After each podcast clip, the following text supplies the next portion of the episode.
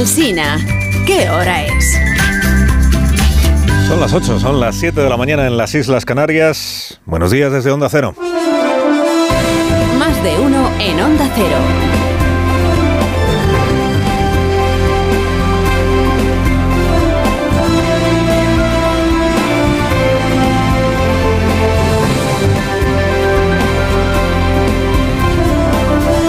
¿Cómo están? Bienvenidos a una nueva mañana de radio. Estrenamos el séptimo día de junio del año 2023, día menos 46 para el juicio final, si he echado bien la cuenta. Son los días que quedan, 46 para que se abran las urnas de las elecciones generales. Y quedan bastantes menos, estamos en el día menos 2 para los casamientos electorales. El, viernes a las 12 de la noche sonará la campana para las coaliciones electorales y no está claro todavía si Sumar va a llevar dentro a Podemos o no. O sea, si Belarra e Irene Montero amarran escaño para la legislatura siguiente y van en la marca de Sumar, o se consuma la purga yolandista y al final Podemos, que por ahí dice que no pasa, pues al final se queda fuera y se presenta por su cuenta o cómo se presenta. A 46 días de las urnas, y descartado que vaya a haber un tu cara a cara me suena cada lunes en las televisiones de nuestro país, que nadie se ha tomado en serio al presidente como programador televisivo, lo que más revuelo ha generado en estas últimas horas es lo de Núñez Feijó ayer en este programa. Decían los críticos y los adversarios del señor Feijó estos días atrás que concrete, que concrete, que concrete que es eso de derogar el sanchismo. Y contra todo pronóstico, ayer fue y concretó, concretó. Derogar el sanchismo es enterrar la forma de hacer política de Pedro Sánchez, que hasta ahí es lo que ya le habíamos escuchado, lo ya conocido, pero también es tumbar algunas de las leyes que con más orgullo ha sacado adelante la mayoría parlamentaria, no solo el gobierno de coalición, la mayoría parlamentaria en esta legislatura que dejamos atrás. Concretó el señor Núñez Feijóo, ley de memoria democrática, fuera. Ley de vivienda, fuera. Ley trans, también fuera. La ley de eutanasia no aspira a tumbarla, pero sí a revisarla, a corregirla, digamos, a rectificarla, como ocurre con la ley de educación. Revisar la ley de educación, como ocurre con la reforma laboral, no tumbarla como tal, pero sí cambiarle cosas. Las reformas que se han hecho del Código Penal, pues promete que las deshará, si tiene mayoría para hacerlo, claro. La sedición, volverá el delito de sedición. La malversación volverá a estar regulada como estaba antes de que se abaratara la corrupción. Y suprimirá ministerios, también concretó en esto, mira, suprimir ministerios. El de igualdad, que fue el primero por el que le pregunté, pues Ministerio de Igualdad, fuera también.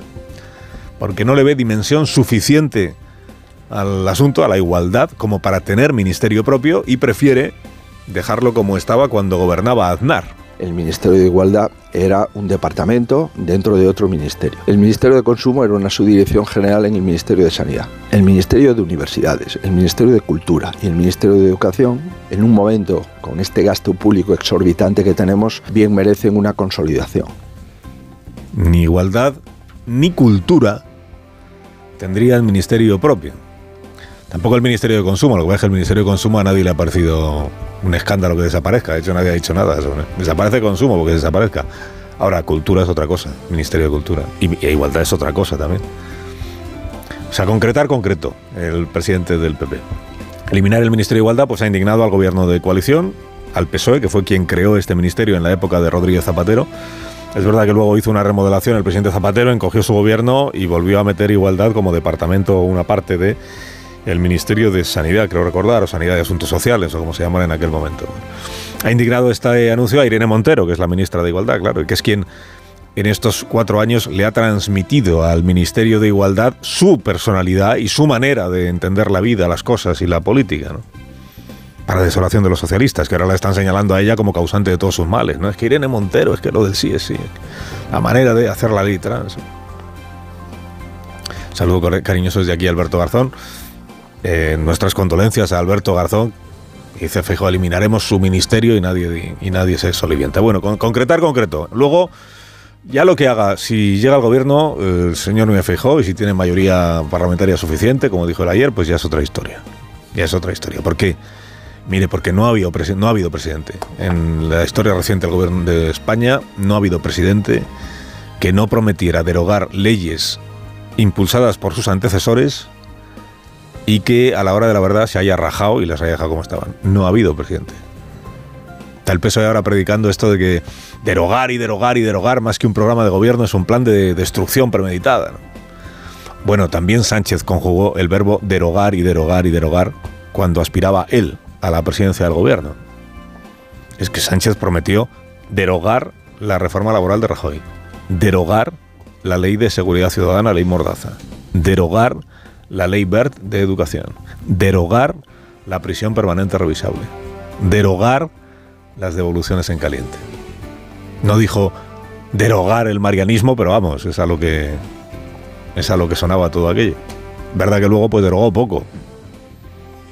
La reforma laboral se limitó a corregirla, ahí siguen los 33 días de indemnización por año trabajado, 33 que no 45. La, la ley Mordaza sigue como estaba, sigue vigente. De la prisión permanente revisable ya no volví a decir ni media palabra después del caso aquel de Ana Julia Quezada.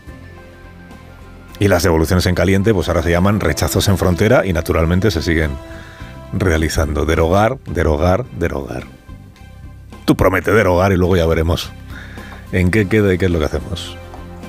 Bueno, y concretó Núñez Feijóo que habrá un debate, al menos uno, un cara a cara con Sánchez. Ya ayer parecía que esto de los debates era lo más relevante de la campaña electoral y hoy ya no se acuerda casi nadie. Por supuesto, se debatirá. Pero no me dice cómo ni.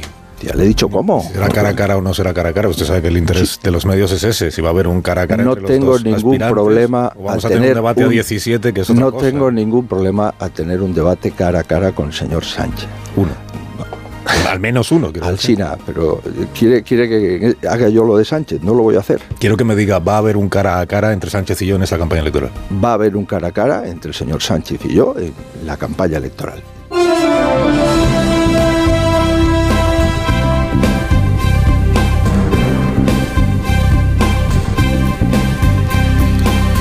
Hoy se planta en el Parque Nacional de Doñana la vicepresidenta segunda, antes era vicepresidenta segunda marca, pero ahora ya tampoco, Yolanda Díaz, para hacer pues lo que ya hizo Pedro Sánchez, o sea, decir las mismas cosas que ya ha dicho en Madrid sobre este asunto de, del Parque Doñana y de los regadíos y de la Junta de Andalucía, pero hacerlo con el impagable paisaje del Parque de Doñana ahí de fondo y tratando de exprimir el asunto de los regadíos como aliciente para su propia campaña electoral.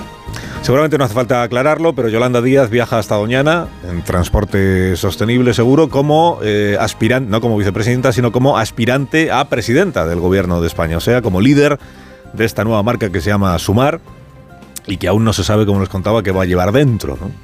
O sea, no se sabe si Podemos va a ir en el mismo pack que Yolanda Díaz o si al final se presentan por separado porque no se ponen de acuerdo en el reparto de los futuros sillones en el Congreso de los Diputados. Como está abierta una negociación a cara de perro entre las dos marcas, Podemos y Sumar, Sumar y, y Podemos, y Sumar pues incluye, ya lo sabe usted, Compromís, los comunes, más, más, más país, en todo aquello. Como está abierta una negociación a cara de perro, todo lo que se dice en torno a esa negociación hay que, de- hay que interpretarlo, debe ser interpretado como el intento de cada una de las partes de influir en el debate y de acabar saliéndose con la suya. ¿no? Y es verdad que está muy entretenida esta negociación. Bien poco transparente por otra parte, pero muy entretenida. Los de Podemos se duelen de que les estén vetando a Belarra y a Irene Montero. Los de Más País o Más Madrid se lamentan de que Iglesias se empeñe en meter a dos ministras con tan baja valoración ciudadana. En compromiso alegan que ellos no están vetando a nadie a pesar de lo que dice Pablo Iglesias. Pablo Iglesias insiste en que los de Compromís, los de Más Madrid y los de En Común les están vetando. En Cataluña, los de En Común, que son los de Ada filtran que Podemos juega a dos, a dos bandas, a dos barajas y que a la vez está negociando con Esquerra Republicana de Cataluña. O sea, por un lado negocian con el yolandismo, por otro con Esquerra. Un Belarra rufián como candidatura electoral, digamos. Los de Esquerra dicen que les registran a ellos, que no saben de qué están hablando. Ellos solo están en lo del Frente Independentista que le han propuesto a Junts con ningún éxito, esto que planteó Per. Rufián añade que ellos lo que piensan es subirle el precio a Pedro Sánchez para una investidura. Seguro que sí, ¿eh? ya estoy viendo yo a Rufián haciendo presidente a Feijó, solo porque Sánchez se pone estrecho. ¿no? O sea que está a la izquierda del extremo izquierdo del, del arco político ocupadísima en resolver, como siempre, sus disputas. Sus disputas. O sea, como dure mucho más el plazo para formalizar las coaliciones, que es este que termina el viernes, en lugar de reunida se presenta aún más atomizada a la izquierda, a la izquierda. Es un espectáculo que le están dando. Espectáculo que está dando para amarrar los sillones del futuro Parlamento, que de eso se trata. ¿eh? O sea, no están discutiendo el programa, las futuras leyes, las medidas, no, no, están discutiendo en qué puesto va cada uno en la lista para ver qué probabilidades tiene de seguir siendo diputado. En eso están. Debe estar ilusionadísimo el, votante que andaba desanimado viendo cómo están las cosas ahora. Dice, hombre, están ahí tirándose de los pelos. El señor Iglesias, la señora Díaz, la señora Colau, el señor Valdoví, el señor Rejón. Ahora ya sí, ahora ya nos animamos. Pero bueno, Sumar sí ha anunciado un primer acuerdo para las listas. Aleluya, llega un primer acuerdo, no con Pablo Iglesias, no, pero sí con Rodríguez. Rodríguez Alberto, que una vez fue secretario de organización de Podemos. Fue un rato, un, par de años, creo recordar. Luego salió tarifando del, del partido Podemos. El Supremo, acuérdese que lo inhabilitó como diputado, le retiraron el escaño, él se dolió de que le habían dejado tirado. Ahora está haciendo política en Canarias con una marca que se llama Drago. Se ha estrenado en las autonómicas con 27.000 votos, cero escaños y ha alcanzado un acuerdo con Sumar para ir juntos a las generales. Este sí ha sido un acuerdo rápido, ha sido un acuerdo sosegado, no se han apurado los plazos, no ha habido filtraciones interesadas, no ha habido victimismo sobreactuados. En fin, todo lo contrario de lo que está pasando en el resto del...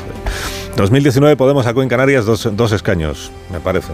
Dos escaños. O sea, no, no hay mucho a repartir, pero bueno, al menos en Canarias no se han acuchillado los que están a la izquierda al menos el, los que se presentan en la marca suban. Bueno, Canarias, por cierto, primer acuerdo entre el PP y otra formación política, Coalición Canaria, para intentar gobernar a pesar de haber perdido las elecciones. ¿no? Sin sorpresas, Coalición Canaria quedó segunda, pacta con el PP que quedó tercero, presentan a Fernando Clavijo como candidato a la investidura, volverá a ser presidente el señor Clavijo.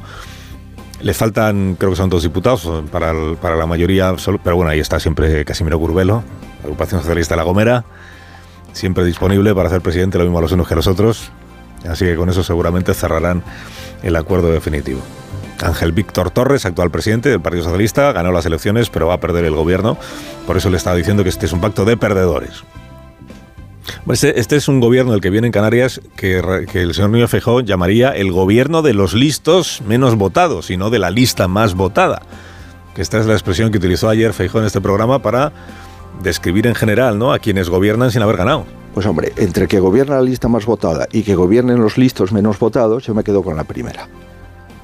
Pues los listos menos votados en Canarias son el PP y Coalición Canaria, que han firmado este acuerdo que certifica que va a haber nuevo gobierno autonómico. Es un acuerdo para el Parlamento Autonómico de Canarias y para el gobierno autonómico, pero, pero, claro, le permite a Núñez Feijóo contar con uno o dos escaños más, dependiendo de los que saque Coalición Canaria dentro de eh, 46 días, le permitirían tener un escaño o dos más con vistas a una posible investidura en el mes de septiembre. Y aquí cada escaño cuenta, ¿no? Cada escaño cuenta, siempre que antes Feijó, él sí, gane las elecciones. Yo no gobernaré si no gano las elecciones. El señor Sánchez acepta que no se presentará a la investidura si no es la fuerza más votada yo sí lo acepto. Carlos Alsina en Onda Cero.